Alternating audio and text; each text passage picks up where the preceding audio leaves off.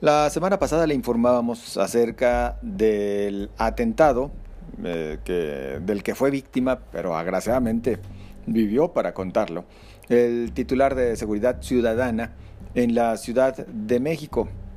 Eh, después nos enteramos en la voz del secretario de Seguridad a nivel federal que bueno, ya con antelación se habían recibido diversas amenazas en contra de varios funcionarios, eh, personajes de la vida pública nacional.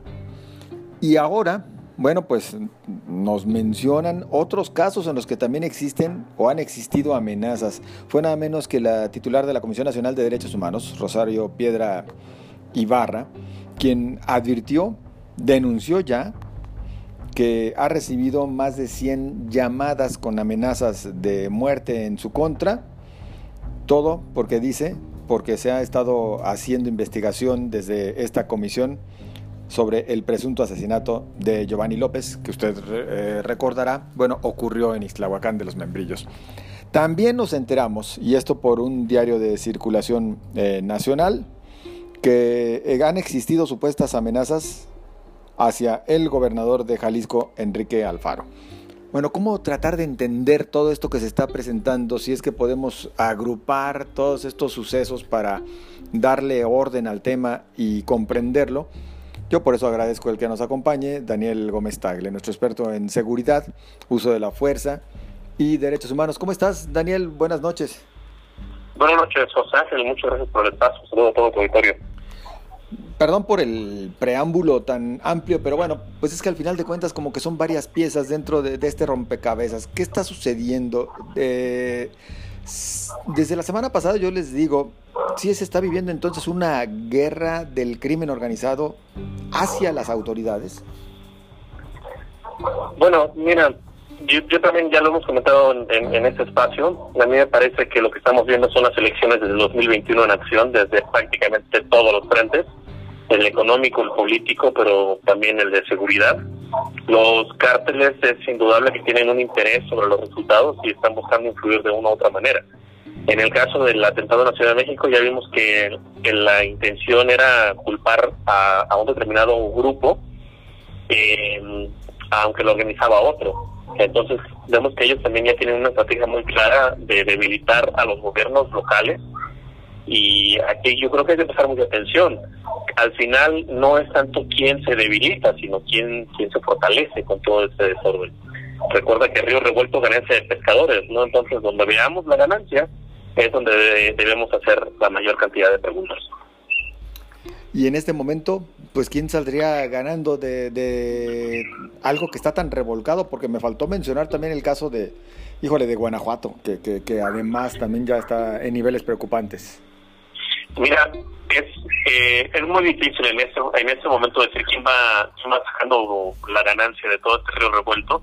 Lo que sí te puedo decir es que me parece muy lamentable que cuando ha salido la presidencia de la República a decir un logro, el año pasado fue el punto de inflexión y ese mismo día les matan a 13 policías en Aguililla, Michoacán, y hoy cuando se hace, eh, ahora que se hace la presentación del, de que se está deteniendo la tendencia de homicidios, matan a 24 personas ese mismo día. Eh, eh, yo, me parece que sí debemos de pedir que por favor ya no hagan más anuncios, porque cada vez que los hacen pues nos va muy mal a la sociedad. Estamos perdiendo los mexicanos. Yo no te puedo decir qué gobierno, qué partido, qué administración o qué persona está ganando, pero los ciudadanos mexicanos estamos perdiendo. Me parece que no podemos seguir tolerando que los políticos de todas las banderas, la que tú elijas, pues sigan siguen luchando por intereses en lugar de preocuparse por un problema que cada vez es, es más, más eh, visible para todos, nos llega desde muchos ángulos. Lo que pasó en Guanajuato es, espantoso, no hay otra palabra para describirlo. Claro, coincidimos. Y por otra parte, estimado Daniel, bueno, también esto es reflejo de algo. La realidad de las cosas es que seguimos viendo a un gobierno federal sin estrategia alguna en materia de seguridad. La Guardia Nacional también acaba de cumplir hace unos días su primer añito pero, pues, ¿de qué nos sirve celebrarle un año o los que vengan en los sucesivos si vemos que todavía está operando de manera desordenada, sin todavía un marco rector eh, completo que defina sus acciones, o por lo menos así lo percibimos los de a pie, estimado Daniel. Mira, la Guardia Nacional desde que nació se dijo, se hizo crítica en, redes en su momento, el título quinto de la Ley de Guardia Nacional sobre el régimen disciplinario es estrictamente militar. Si tú sacas una unidad eh, de seguridad pública con un reglamento de seguridad nacional, estás poniendo en conflicto los derechos de los agentes que la conforman, porque los agentes de seguridad pública no tendrían por qué perder sus derechos humanos. Entonces ya está, desde el principio estás conceptualizando, por más que tú digas que es civil, la Guardia Nacional es una extensión de las Fuerzas Armadas. Y en ese sentido estamos celebrando y publican una, un anuncio de la Guardia Nacional de que están trabajando en apego y respeto a los derechos humanos, pero también tenemos más de 100 denuncias de abusos eh, ante la Comisión Nacional de Derechos Humanos. No hay una consistencia porque es imposible defenderlo. Las, ley, las leyes secundarias de Guardia Nacional se escribieron pensando en soldados, no en policías. Entonces no podemos aplicarlo. No hay nada que se logre con la Guardia. Yo creo que, y ya lo he dicho José Ángel, y hay que ser muy, muy este, puntual en esto, es absoluto respeto a los agentes de la ley, policías, soldados, marinos, guardias nacionales, pero eso no significa que dejemos de criticar a las autoridades, a las instituciones o a los propios agentes cuando actúen mal. Entonces, yo sé que si un soldado, el comandante supremo les da la orden de salir a combatir, va a ser el primero a ir a, a, donde están las balas. Eso no quiere decir que la orden sea correcta, y es lo que está pasando con Guardia. Tenemos soldados cumpliendo la orden del comandante supremo, pero no hay estrategia, no hay un marco jurídico que hablemos de seguridad pública, y lo que estamos haciendo pues es sacrificando agentes. Y sobre todo, ahora que salió el plan eh, 2020-2024 de, de seguridad ciudadana, eh, se habla del, del programa sectorial de seguridad ciudadana. La palabra policía no aparece entre las 100 palabras más usadas en el programa de seguridad. Y sí aparece eh, penitenciarios, centros penitenciarios, por ejemplo. Entonces hablamos de un modelo que es punitivo y que no le preocupan reforzar la seguridad pública. No podemos celebrar a la Guardia Nacional respetemos a los guardias, pero tenemos que educar al modelo. pero entonces, pues esto nos indica que la Guardia Nacional no va a ser la solución, no va a ser la alternativa.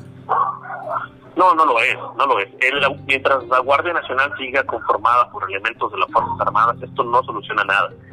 Eh, tenemos eh, los casos eh, en Guanajuato, los índices delictivos de Guanajuato siguen subiendo y están relacionados con delitos del Foro Federal.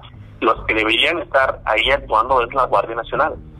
Sí hay responsabilidad del gobierno del Estado, hay responsabilidades de los gobiernos municipales, pero hablamos de delitos del Fuero Federal. Entonces, ¿dónde está la Guardia en Guanajuato? Llegan a Jalisco la Guardia Nacional también, y la Guardia Nacional, ¿dónde hemos visto que actúe aquí en Jalisco, a pesar de que tenemos la base que se, se puso en febrero en Tepa? No actúa la Guardia para lo que está programada para actuar. Y si los tienen hasta para el plan de N3, y eso le corresponde al ejército. No hay consistencia. Guardia Nacional no es una solución ante todos los problemas que tenemos.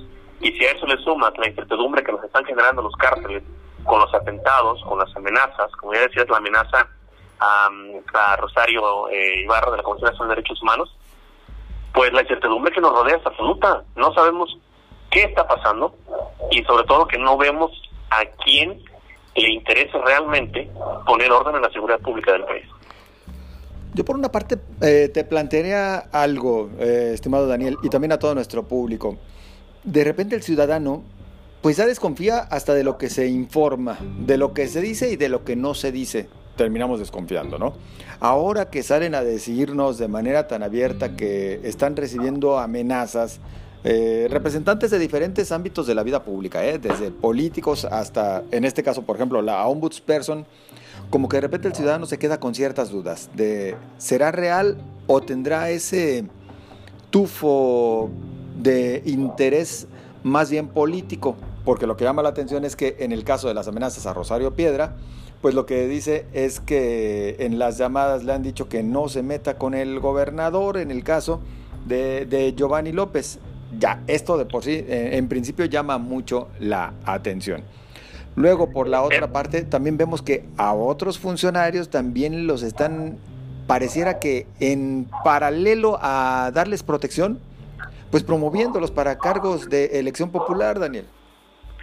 Es, en el caso de, de la CNDH, la titular de la CNDH, me parece que tenemos, yo creo que, que dudar de lo que está pasando, porque está acusando directamente al gobernador Alfaro. Y no es excusar al Alfaro así porque sí, pero sí es evidente la pregunta aquí, ¿por qué habrían de amenazar a una persona que no se ha postulado en prácticamente ningún otro caso? Han habido muchos casos en México que ya merecen la atención de la CNDH. Están dos acciones de inconstitucionalidad ah, eh, por el tema de las leyes secundarias y no hay pronunciamiento de la CNDH. Entonces, no a mí en lo personal no me parece que ellos sean un objetivo del crimen organizado, mucho menos este tema. Entonces, salir en este entorno a tirarle culpas al gobernador Alfaro, que es un opositor eh, muy claro de y contendiente claro también para las próximas elecciones, pues me parece que es estrictamente político y eso no beneficia, porque si tendríamos que hacer una investigación sobre el gobernador Alfaro, pues no tendría que ser en este tenor, tendría que ser directamente por otras vías. Y al, llevarlo a la palestra de lo político, pues genera lo que tú dices. Ya tenemos que dudar si lo que está pasando es real o hay interés político de por medio.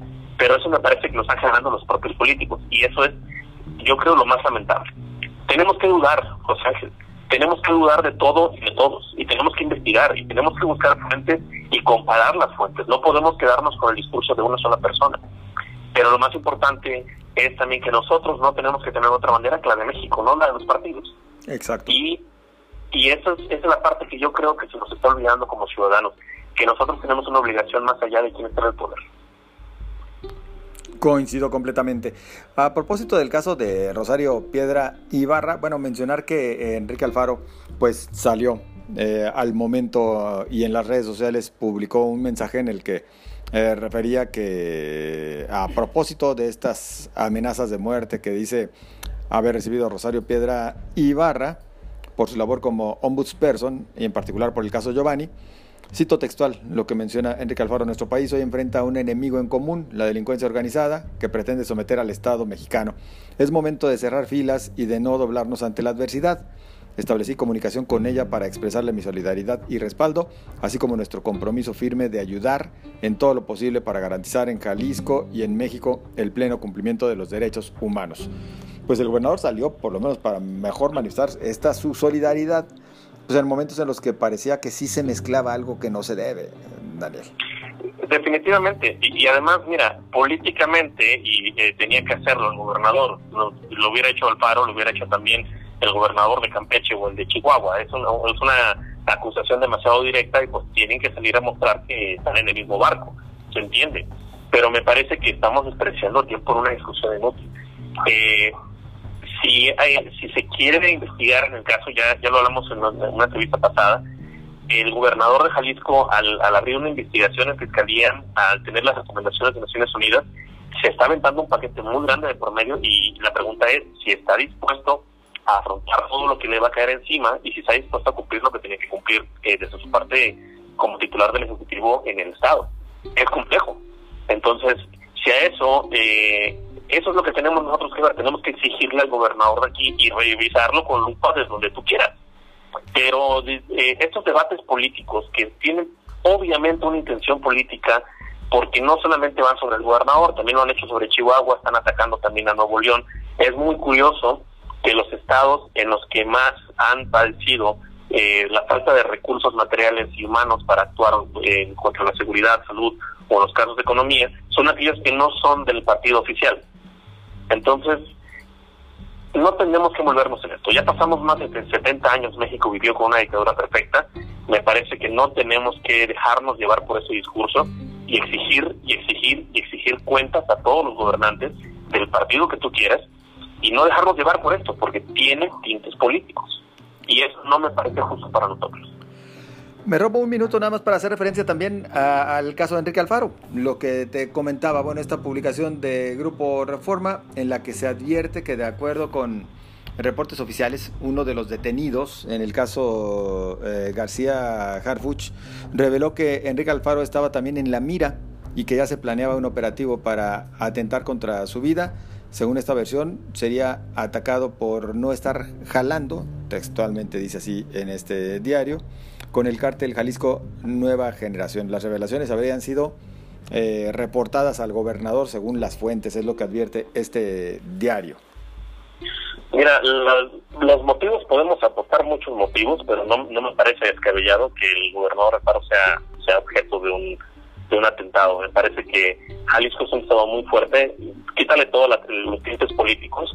Jalisco como estado tiene una economía muy fuerte, una posición social muy preponderante en México y me parece que obviamente los funcionarios del estado son potenciales víctimas de un atentado. Eso, eso es algo que hay que estar muy pendientes.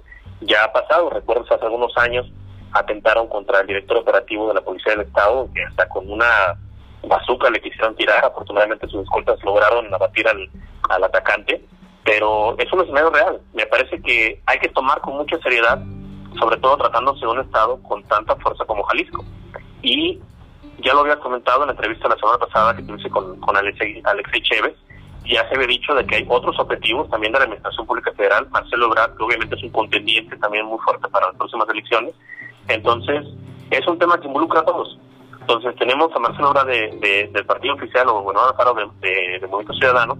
Es un tema que va más allá de las banderas y que sí hay que cuidar a esas personas porque no por su persona o por sus ideas, sino por lo que representan. Yo, he dicho, es un absurdo que el presidente López no cuente con el Estado Mayor Presidencial en forma y que tenga un servicio de identidad que la verdad no sirve para gran cosa. El presidente necesita más seguridad y me parece que en lugar de hablar del gobernador Alfaro y la seguridad del gobernador, tendríamos que hablar de la seguridad del presidente, porque es muy fácil en este momento un atentado contra el titular del Ejecutivo Federal. Y eso, José Ángel, no nos conviene a nadie, independientemente de nuestra simpatía con el presidente López. Bien lo señalas. Y bueno, además de un cuerpo de seguridad más en forma, pues también el tema de sus viajes, ¿no? Ya no puede estar viajando en vuelos comerciales. Se pone en riesgo él, pone en riesgo a los pasajeros de estos eh, aviones. Al final, digo, me parece que por eso tienen que haber eh, protocolos muy claros. Claro, y además, mira, la Fuerza Aérea Mexicana tiene, no sé, por lo menos una docena de aviones eh, pequeños que tienen la capacidad de la cobertura aérea de los viajes del presidente. Podría viajar perfectamente bien sin ningún problema. Otra cosa que hay que recordar de los viajes en avión del presidente es que el presidente no viaja solo. La comitiva del presidente es normalmente de 60 personas. Entonces, pues hay aviones, o sea, no, yo no le vería ningún problema si no quiero usar el 787, que utilice un Learjet o utilice un Bombardier más pequeño, pero pues que también él vaya más seguro y no comprometa. Yo le he dicho en, en mis redes, si a mí me toca un vuelo con el presidente, yo no me subo. O sea, eso es una cuestión de seguridad nacional que a la que yo como ciudadano no estoy por ninguna forma obligado. Pues con esta nos vamos a quedar en esta ocasión, estimado Daniel. Te agradecemos, como siempre, tu participación con nosotros aquí de frente en Jalisco y pues quedamos emplazados porque, híjole, quisiéramos decir que estos temas van a concluir, pero pareciera que eh, viene todo lo contrario todavía en dimes y diretes y en lamentables hechos ambos. Y hay que tener mucho cuidado, no perdernos en la discusión política y no dejar, no bajar la guardia porque la, la inseguridad nos está afectando poco a poco, pero a todos, en todos los niveles. Muchas gracias, Daniel. Buenas noches. Gracias a ti, José Ángel. Muchas gracias por el espacio. Muy amable. Es eh, Daniel Gómez Tagle, experto en temas de seguridad, uso de la fuerza y derechos humanos. Vámonos a la pausa, continuamos enseguida.